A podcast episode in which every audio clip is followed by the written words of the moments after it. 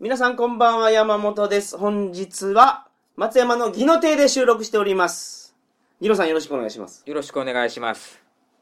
もう一人ゲストがいますよ。あ、体調の悪い隊長です。よろしくお願いします今日もよろしくお願いします。今日もあのお邪魔させていただきました。はい。はい。ギノさんがどうしても話したい陰謀論があるということいや、陰謀なんかとてもとて も、そんなことは陰謀なんか、陰謀じゃないんです。ちょっと疑問が湧いたんですで。よ。はいはいはい。あの、結論は全然出てないんですよ。はい調べよったらちょっとうんうん気になることがあったっていうだけのことで、なるほどなるほど僕はそこまで調べはついてないんで、はいはいただ、たまたま偶然かもしれないっていう。あの、野ひらひラジオを聞いていただきたいんですけど、はいギノさんと隊長さんは今年ジェットマンを見るということを約束してくれましたから。そうですか僕、あの回は一言も 喋ってない約束した 覚えはないですよ。放送の中ではギノさん約束してないけど、はい放送の中では隊長さんが見ると。はい。はい。その後に、放送後にですね、ギノさんが。ギノさんも見ますよと。はい。はい見ます。一日一本ですからね。僕、あ、一日一本なんですか はい。僕、あ、一日一本いうことは一週間で7本見ていいんですよね。そうですね。はい。まあ、まあ、いいですよ。レギュレーションそこまで甘くしましょう、じゃあ。はい。じゃあ、火曜日に7本見てもいいことにしましょう。隊長さんはダメですよ。一日 一本。一日一本、ジェットマン。はい。 しかも歌飛ばしたらダメ。はい。はい。それをまあ、見ていただくことを約束していただきましたんで、はい。僕はもう何でも言うこと聞きますよ。お二人の言うことであれば。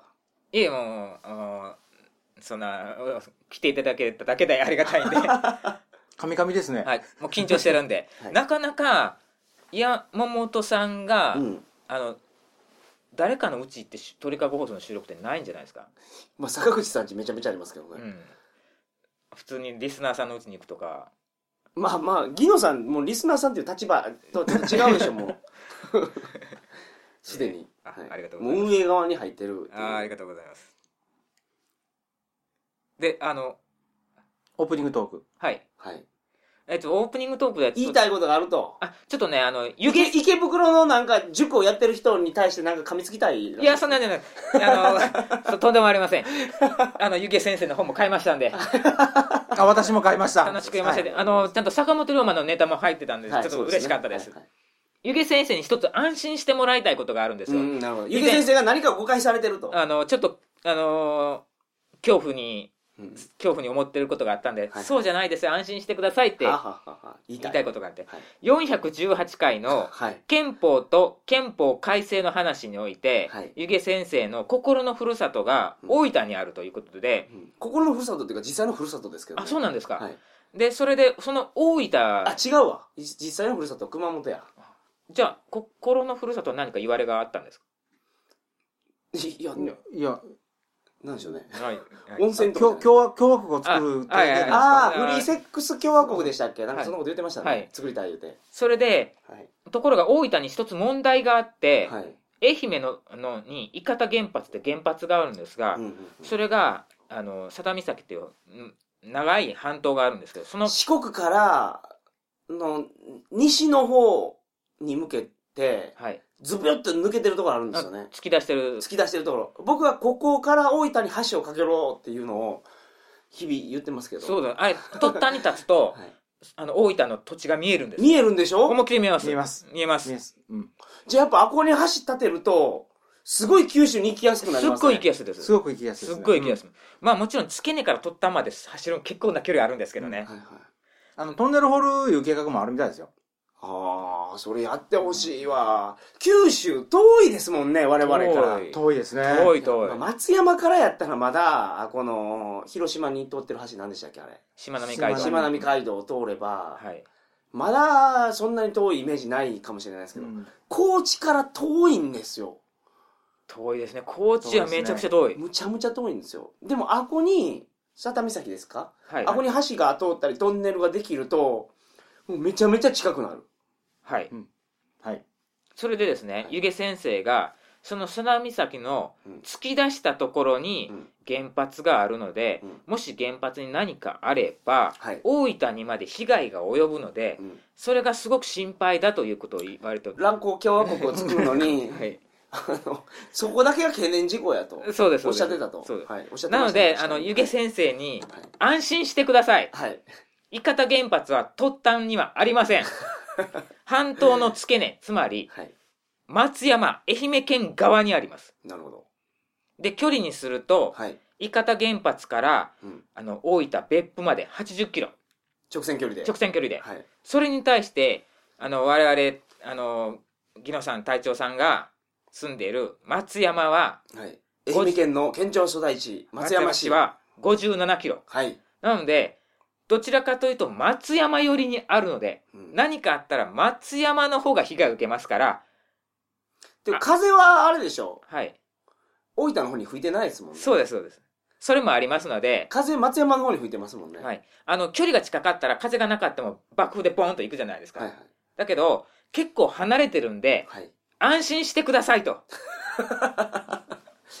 ゆえさん、そういうことですので、はいあのー、邁進してください。フリー、何でしたっけもう国の名前覚えてないけど、フリーセックス共和国なんかそんなのそそんな感じの名前でしたね。はうんい作っていただければ。はい ずはい我々も応援し てます。あよろしくお願いしのまあすの我々の国籍移すかもしれま せんそうですね。はいえー本日は、あの、ちょっと原発の話になるんですけど、そうなんか、ギノさんがいろんなことを調べる中で、ふつふつと入ってきた疑問疑問なんですについて話をしたいと。はい疑問なんで答えは出ませんそういうことですね。はいはい。よろしくお願いします。よろしくお願いしまよろすしくそお願いしまれでは鳥かご放送始まります。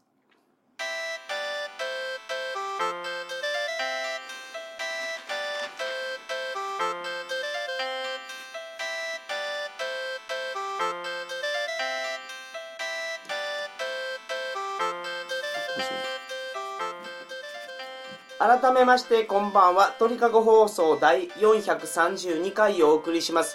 番組に関するお問い合わせは info.tkago.net info.tkago.net までよろしくお願いしますよろしくお願いしますはいさてはいニノさんはいどんなどんな陰謀を見つけたんですかあ陰謀なんかじゃありま せんあのあのもう本当偶然だしたまたまだしあの必然的にそうなったと言われるのはもうそれで片付けられてしまう問題ではあるんですが、はいえっ、とあの一つ以前あの大河ドラマではい「八重の桜」っていうほうほのがありまして、はいそれは会津藩の話で戊辰戦争の話だったんうで会す津藩っていうと今で言うと何県福島県です福島県で会津藩の,、うんあの人たちが結局戊辰戦争で負けてし幕末の戦争でうん新政府軍にと戦って負けてしまって、はい倒幕軍で戦って負けるんですけどその後青森県の砺波というところにうん引っ越すんです、はいでそこでまた最高というか、お家最高みたいな形で行くんだけどでその砺波藩っていうのは全然初めて聞いた名前でそっちに移ったのも初めて知ったんですよ、その八重の桜を見て見て、はいでどこにあるんだろうと調べたら当然砺波には当時のあの地名ですので、はい今どこだろうって見たら六ヶ所村だったんですあれ福島から六ヶ所村っていうと原発がはい六ヶまずは頭に浮かびますよねそう六ヶ所村ってなんかどっか聞いたことあるなと思ったら、はいはいはいあの最終処分地にの予定地でしたっけいよいや、最終処分をする工場、再処理工場ができてるんです。あ,、あはいの、処分地じゃないですね。あ地じゃないです工場が、うんうんうんうんうんまだ稼働実験中で、まだ全然動いてないっていう状況の工場がありますね。うんうんうんなんか六ヶ所村っていう名前が特殊すぎて、インパクトがあってみんな覚えてますよねこの名前はそうですね八つ墓村みたいな感じで そううそうそうそうそう確かに確そうかなんですよ特に村とかになると何かあるっていうんに、で、はい、六ヶ所村ってなんかねうん、それで調べてたら、うんあの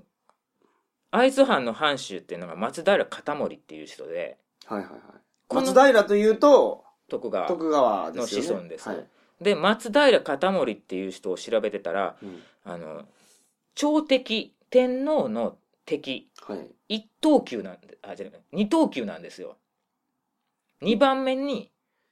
でその天皇の敵っていうのは何なんですかそれ誰が作ったんですかそれは倒幕側が作ったんですけどあのそれはその明治政府ができた時代に倒幕側が作った天皇の敵そうです何等級っていうのがあるんですかあそう倒すべき敵っていうのがあのもちろん日本国民ですので皆さん、はい、朝廷に対して立てつく気は毛頭ございませんはい。全員全国民そう思ってます、はい。あの具体的には分かりませんけど当時はうん。当時は皆さんそう天皇に立てつく気は毛頭ございませんがはい。新政府にと戦ったということで朝敵にされてしまうんですそれは明治政府が制定したんですか政府明治政府というよりかは幕末倒幕側でしょうねまだ明治になってないおー。倒幕側が決めたんですねなるほど。等級でこいつ絶対許さんっていう、はい。それの一番上の一等級がはい。最後の将軍慶喜なんです徳川慶喜。徳川慶喜、うん。で2番目がこの会津藩の藩主の松平片盛なんですうん。ででそしたら松平片盛ってのは福島なんですよねうん、なるほど。でそしたら福島にもそういえば原発あったなっはいはい。てえ、その一等級の慶喜徳川慶喜は、はまあ東京じゃなくて、水戸のご老公ですから、水戸になるんですよね。はい茨城県。はいここにはあります原発がある。ありますうん。えーっと東海原発ですねはい。なるほど。はいで最後に一橋あ慶喜あ一つあすいませんちょっと徳川慶喜なんですけど一橋慶喜って言われたんですけど、その慶喜さんはあの将軍の座を退いてから静岡に移るんですはい。静岡といえば徳川家の本拠地ですよねもともとのね。元々のはいはいはい。家康が隠居してそこからあの幕府を動かしてたっていううんうんところなんですけうど、ん。はい。そ原発はありますおおでそこで疑問が湧いてくるんですけど、ー。うん。今と昔とでは土地の県境、まあ、あの当時は県じゃなくて藩の境ですけどはいはい。当然違いますだから福島に原発がある静岡に原発があるからといって必ずしもそこが松平家の土地とは限らないんですよというか今までの話だと、はいその当時の、はいその明治政府に立て継いでた側の本拠地に原発があるんじゃないかと。ああまあそう調べれば。そういうとことになるんですよね、うんうん。でそのでもその昔と今とでは今だから、愛媛県ってありますけど、はい愛媛県は、その当時は何藩やったんですかあの伊予藩とかはい。あじゃ松山藩とか吉田藩とか西条藩宇和島藩とかあるんですだから、そ4つぐらいに分かれてたのやつはが、今は愛媛県になってるから、そそう一個になのってるから当時とは、まあ、区分が違うって区こと分がです違ようねだから当時の区分で考えないといけないんですよ、うん。うん、はいはいはい。それでその福島のうんもう当時の区分で考えると、うん今原発が建ってるところっていうのは当時は残念ながら松平片盛の土地ではないんですうん。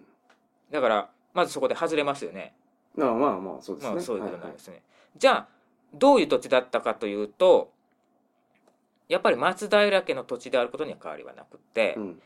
奥羽越列藩同盟っていうはい。その松平片盛をうん応援しますよたけ助けますよと言った同盟があるんですけどはい。その同盟の土地ではあるんですうん。でこの、まあ、松平さん、ゆかりの地と、そうですねその天皇の敵第2級に位置する松平さん、ゆかりの地であると。松平さんを助けますよというはいはい。我々も一緒にはいはい倒幕軍と戦いますよと言った土地なんですねでそこに原発が今はありますと。はいはい。でそういうふうに当時のうん。藩の境で一個一個調べていったら、はい。その奥羽越列藩同盟のところに立ってあるっていうのは結構あるんです。えその松平さんを支持しますっていう土地がいろいろあって、そうです。そこに原発が建ってるんですかということになるんです。うん。で、例外もあるんですよ。はい。先ほど言った、あの、我が愛媛にあるうん伊方原発なんですが、ゆげさん、安心してくださいっていう言伊った方原発。はい。これは、重っきし倒幕軍の土地に立ってます。松山ってですよね。はい。松平じゃないんですか松山は松平ですが、松平なんでしょだから、徳川じゃないですか。でも、伊方原発は松平の土地にはないんですよ。伊達さん、伊達宗成。あ、松山は、今の区分やったら、その、愛媛県やけど、そうです。愛媛県は、殿様4人いたと。当もっ時。と4人、もっと10個ぐらいおりました。あ、そんなに分かれてたんですそうかめちゃめちゃ藩って細かく区分されてます。うんうん。そこで、松平のところにはないんですね、伊方はないで。す。ああ、なるほど。で、吉田藩というところにあって、はい吉田藩っていうあ吉田藩じゃないんかああすいませんあの宇和島藩ですね宇和島藩、はい。なんで宇和島藩の藩ちょっと飛び地になってるんですけど、うんその飛び地のところに立ってて今、うんあっていうとでその宇和島藩っていうのは重きし倒幕派ですうん。だからもうこれで疑問はが払拭されてしまうというか重き倒幕派に立っとるやんっていう話になるんですはいよはいはい。で、そういうふうに見ていくと、倒幕の土地に立ってるとこがまだあるんですよ。はいはいほんならもう、半々やないか、たまたまやないかっていうことになってくるんですよ。だから、もうもう完全に僕は答えが出ないんですけど、はい。それが鹿児島です。ほうほうほう鹿児島にも原発がありまして、はい。それは当時の、あの、薩摩藩ですね。はい。で、薩摩藩の仙台原発ともう一個が佐賀県うんの限界原発、これ佐賀藩で薩長土肥という言い方しますよね幕末の、はい。はい、薩摩長州土佐肥前っていうんですけどああ、そういうことなんそうや。はいそうなんですでなんか九州の方土地が超えてたんかなと思ってたら。でこれを今の県名に直すと、はい。鹿児島県山口県、うん高知県佐賀県なんですはい。この4つの県が倒幕のうん。有頂点はいはいはい。この4つの県のうちに2県に原発はあるんですほうほうほうほほしたらもう半々ですよね50%ですよね、う。うん。とあるとこもあればないとこもあるうん。だからこっから先はこじつけに近いのかもしれませんが鹿児島藩は西郷隆盛が西南戦争を起こしてうん。倒幕の時点では幕末では倒幕側だったけど、明治新政府になってからは明治新政府に立立ててついたと立てついたはい、ほんで金玉がものすごく大きくなってたというえ西郷隆盛西郷隆盛のあはい金玉が普通の人よりも倍以上になっとったっていうそれ初めて知りましたほんまですかなんです西郷隆盛の死体探す時金玉見て探してたらしいそうなんですか ほんで金玉膨れ上がってるの見てあこの西郷隆盛死んどるわって、えー、まあ首ないですからねはい、首見つかってなかったのかなでもう一個があの佐賀県で、うん佐賀県には江藤新平の佐賀の乱っていうのがあって江藤新平もあの明治新政府ではあの養殖養殖についてなんですけど、うんうんうんやっぱり不平新政府に対して不平を募らせて士族武士たちが集まって反乱を起こしているんですよ。倒幕側が4つあってはい、そのうち2つに原発が立ってるはい、でそこの原発が立ってるところはたまたまはい、倒幕後に新政府に対して反乱を起こしたところなんですねそうですね。たまたまたまたま、はいは、はいい西郷隆盛のことですかそれはたまたまってあ のさらっと坂本龍馬の時に、ダークサイドの内田義能さんが坂本龍馬の新婚旅行第1号ではないっていうはいはいこれ早い話こじつけにかなり近いですよね。うんそう思うそうあ思いのます小松立脇がはい新婚旅行第1号初めてに初めて行ったのを小松立脇じゃないかという説を振りかざしてますよねそうそうそうそれあのお父さん同伴ですから、はい嫁さんのお父さん同伴なんで、かなりのこじつけですよね、はいだからこじつけっちゃこじつけなんですようん、そこをどう取るかなんですね、けど例外って言われるところでもこじつけるとそういう理由が見つかるってことですねそうですこう例外以外のところはどうなんですか今原発が日本にいろいろあるでしょうはいそれは基本的に徳川のところに立ってるっていうことでいいんですかはいあのじゃちなみにどこがあるんですえ例えば、はい諸徳川の土地のところっていうのが、はいえっと福井県福井県はあの原発いっぱいありあまりすまけすどねはいあれは、えーっとあ、ありましたね。これは、あの、オバマう軍。んオバマ大統領じゃないですよ。でオバマ大統領があの受かった時になんかあのお祝いしてましたよねオバマ氏オバマ してましたねで、オバマ藩っていう藩があったんですけど、この小浜藩の藩主っていうのは、安政の大獄でうん井伊直弼と一緒にうん東博側の有名な志士を全部ぶった切った人ですおー処罰した人なんですなる、ほどまあそこにたまたま原発がまずあるとはい、他は他は三方原発ってあるじゃないですか三方原発ってどこでしたっけあこれもあのオバマあそうか福井かあれはそうですそうですそうですあとそれとかですねあのー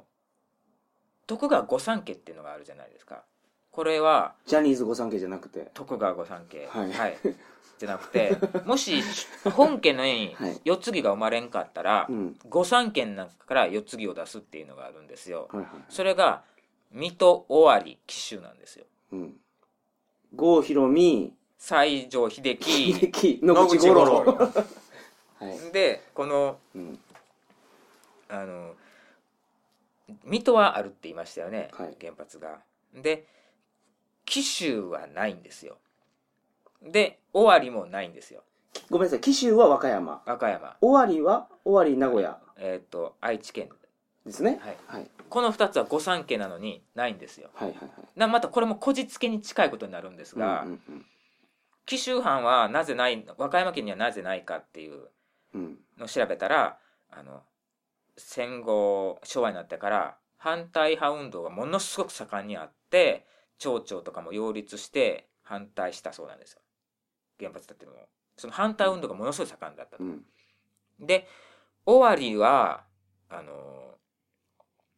徳川御三家なんですけど、はい唯一将軍が一人も出てないんです将軍が出てないもんだから本家に対してはかなり恨み持ってたそうですうんなるほどなのでうん御三家なのにうん実は倒幕軍なんですえそうなんですかそうなんです倒倒幕幕っぽい心を持ってたんじゃないかなじゃなくて倒幕なんです倒幕なんです幕徳川を撃ったれと徳川が徳川を撃ったれって言ってるんですよはあはあ自分のところから殿様出てないから出てないから何年続いたんやと徳川幕府がそう250年ちょいはいはい250年ちょい続いて将軍一人も出んかったやないかと、なんじゃそりゃとなんじゃそりゃと、はいい、るさはいん言うんで倒幕側ではあるんですよなるほどであとは大体言いましたよねえ他原発あるとこってどこですかあと石川県石川県は加賀藩です徳川ではないですがはい松平なのっていいと言われたそうですうーんほんで御三家並みの待遇を受けていた加賀百万石ですしねはいはあとは、北海道。あ、あと、その北海道とか青森とか宮城、新潟、あ他いうんは全部その奥羽越列藩同盟です。ああ言ってたそう。松平片森を支援しますよと言ってたところに。あと、もちろん調べたら、はいあの、もともと全部日本全国徳川の土地じゃないかと。徳川の支配下だったんだから、はい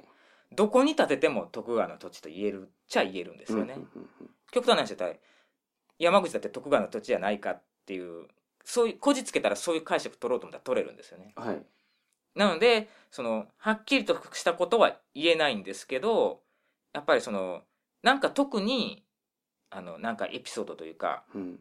特に人物がおるところに立ってるなーっていう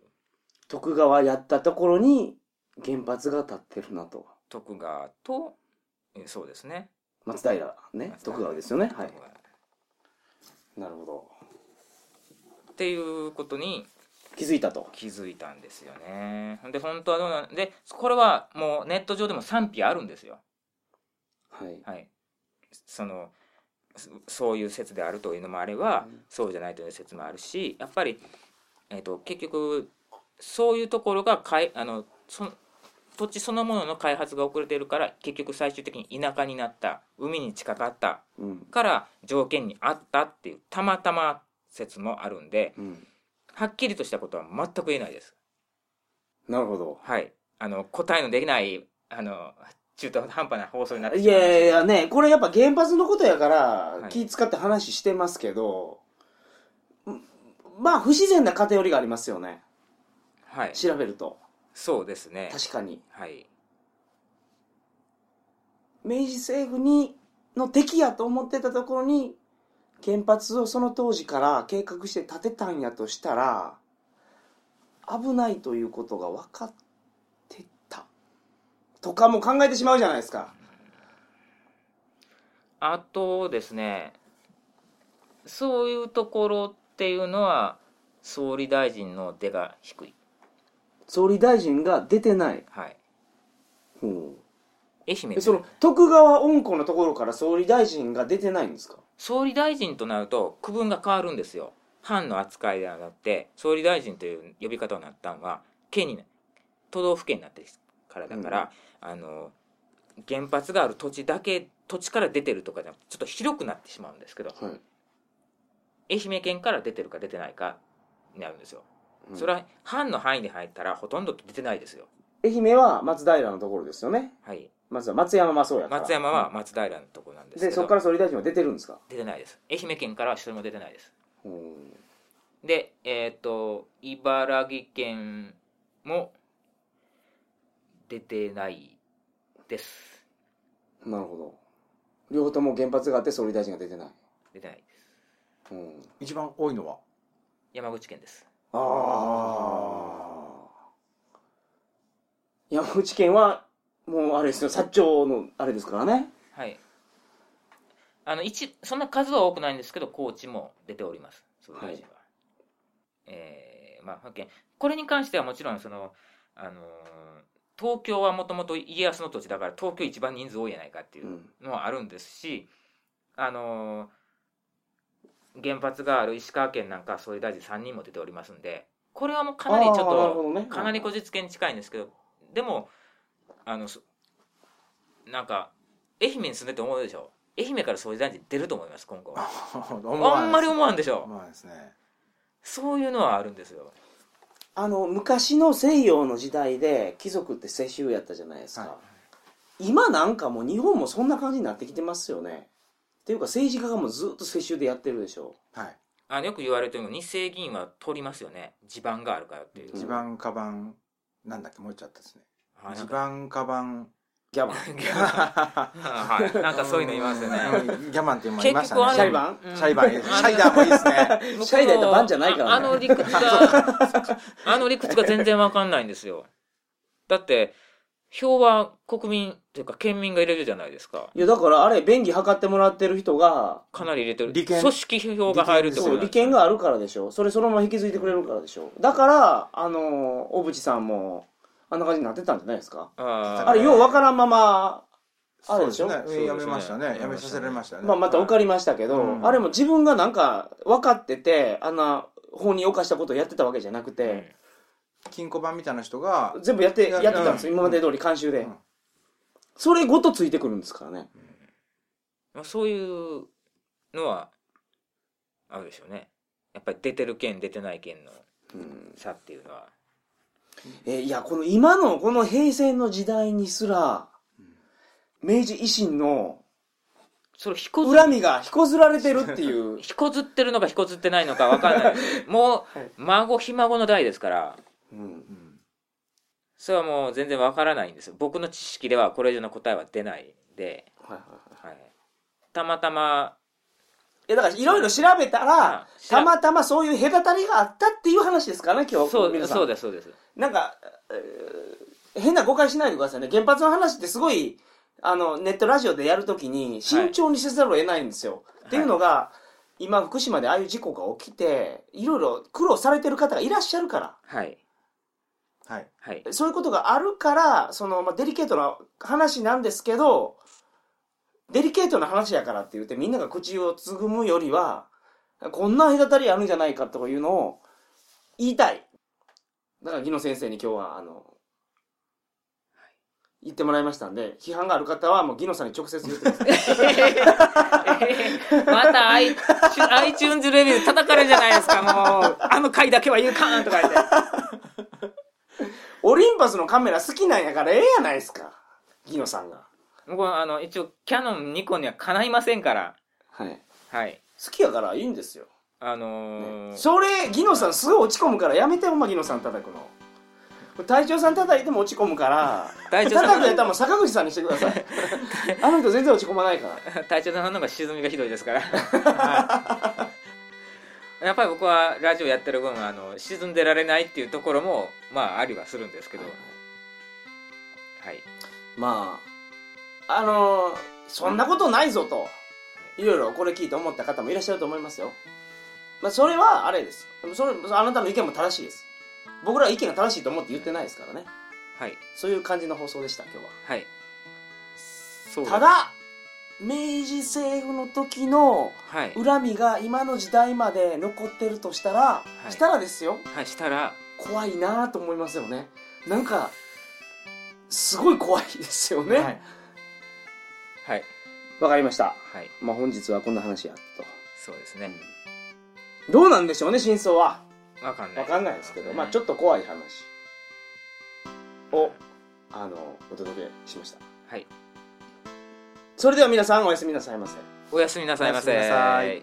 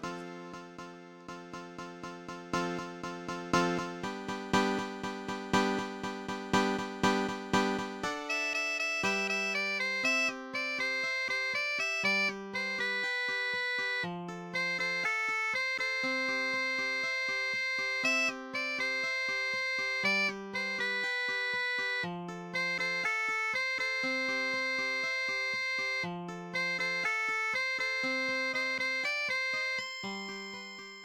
まだまだ来い旅道場旅道場とは旅をもっと楽しくする音声ガイドブックです師範代の山本と一番弟子の中谷が現地で収録した臨場感ある音声で旅行のノウハウをお伝えしています有料コンテンツですが一部無料で公開していますみんな聞いてやみんな聞いとうぜ